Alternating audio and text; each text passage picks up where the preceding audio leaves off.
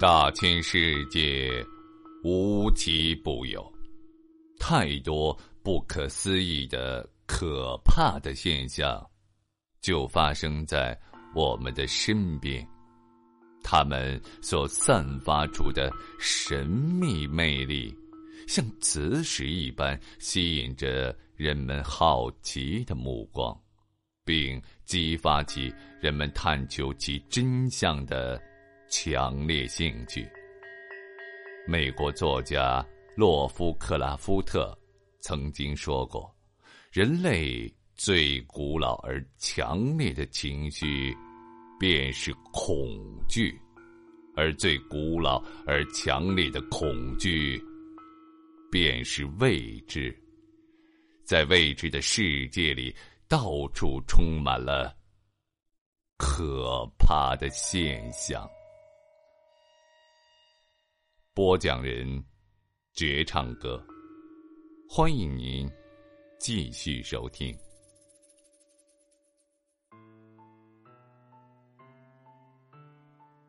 二零零八年六月八日下午十二点三十分，于东京都清代田区秋叶原所发生的随意杀人事件，犯人为二十五岁的男性加藤智大。事件共造成七死十伤，是日本三十年来死者最高的同类罪案，也是历来出动最多急救队伍的事件。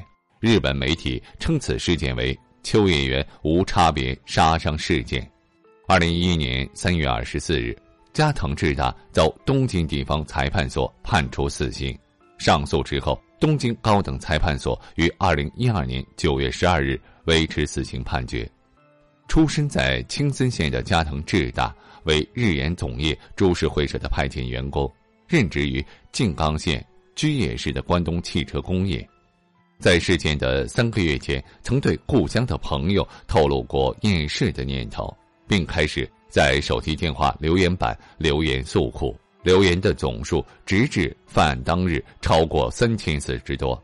二零零八年五月二十七日。加藤智大在手提电话板上留下自己可能六月中旬会被公司开除等留言，之后数日继续留言诉苦。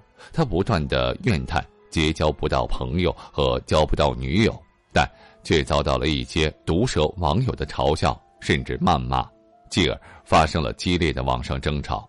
六月五日，加藤智大在公司发现自己的制服失踪，认为这是已经被公司开除的意思。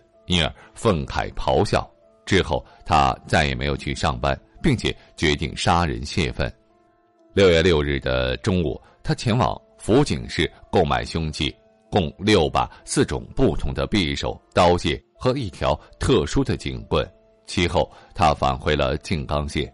六月七日上午，他搭乘新干线到秋叶原出售一些电脑软件，以赚取犯案用货车的租金和高速公路过速费用。并且观察秋叶原的地形与路况。事后，他又返回了静冈，把过程写在了留言板上。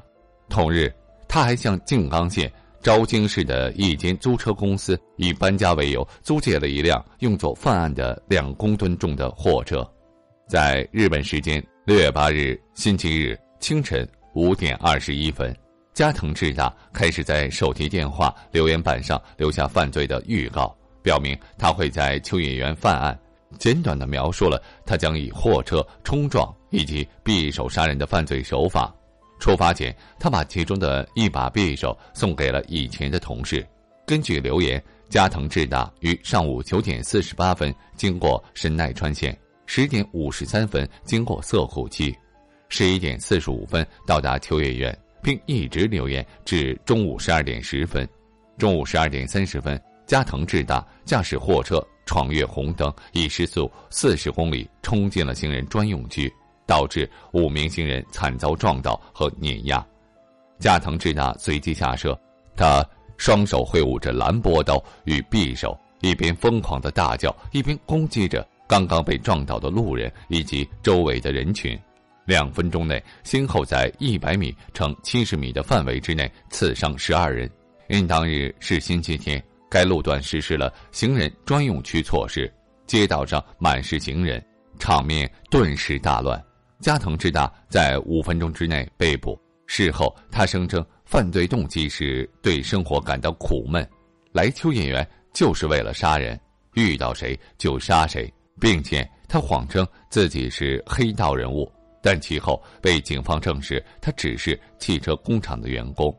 事件发生后一小时内，被害者七十四岁的男性中村胜彦、十九岁男性藤野和伦和川口龙玉。四十七岁的男性小岩和宏，三十一岁男性宫本直树相继死亡。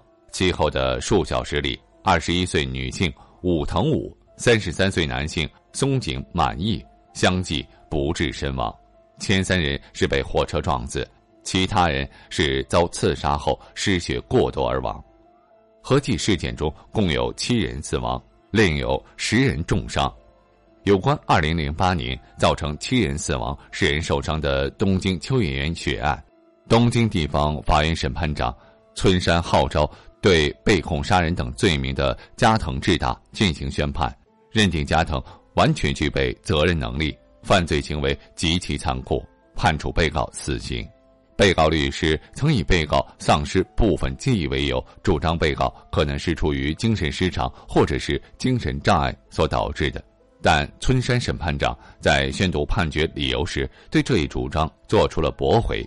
他称，犯罪人并无精神障碍情况，并且充分具备了承担刑事责任的能力。审判长认为，再加上被告在工作单位找不到工作服而爆发积怨，希望通过做件大事来让别人停止对自己的欺负，而其作案背景则认定为失去家人、朋友。工作产生了无处可去的强烈孤独感。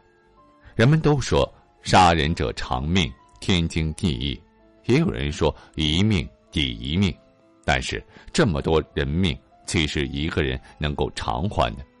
社会的戾气中，应该要以良性的方式去缓解压力，绝对不能伤害他人。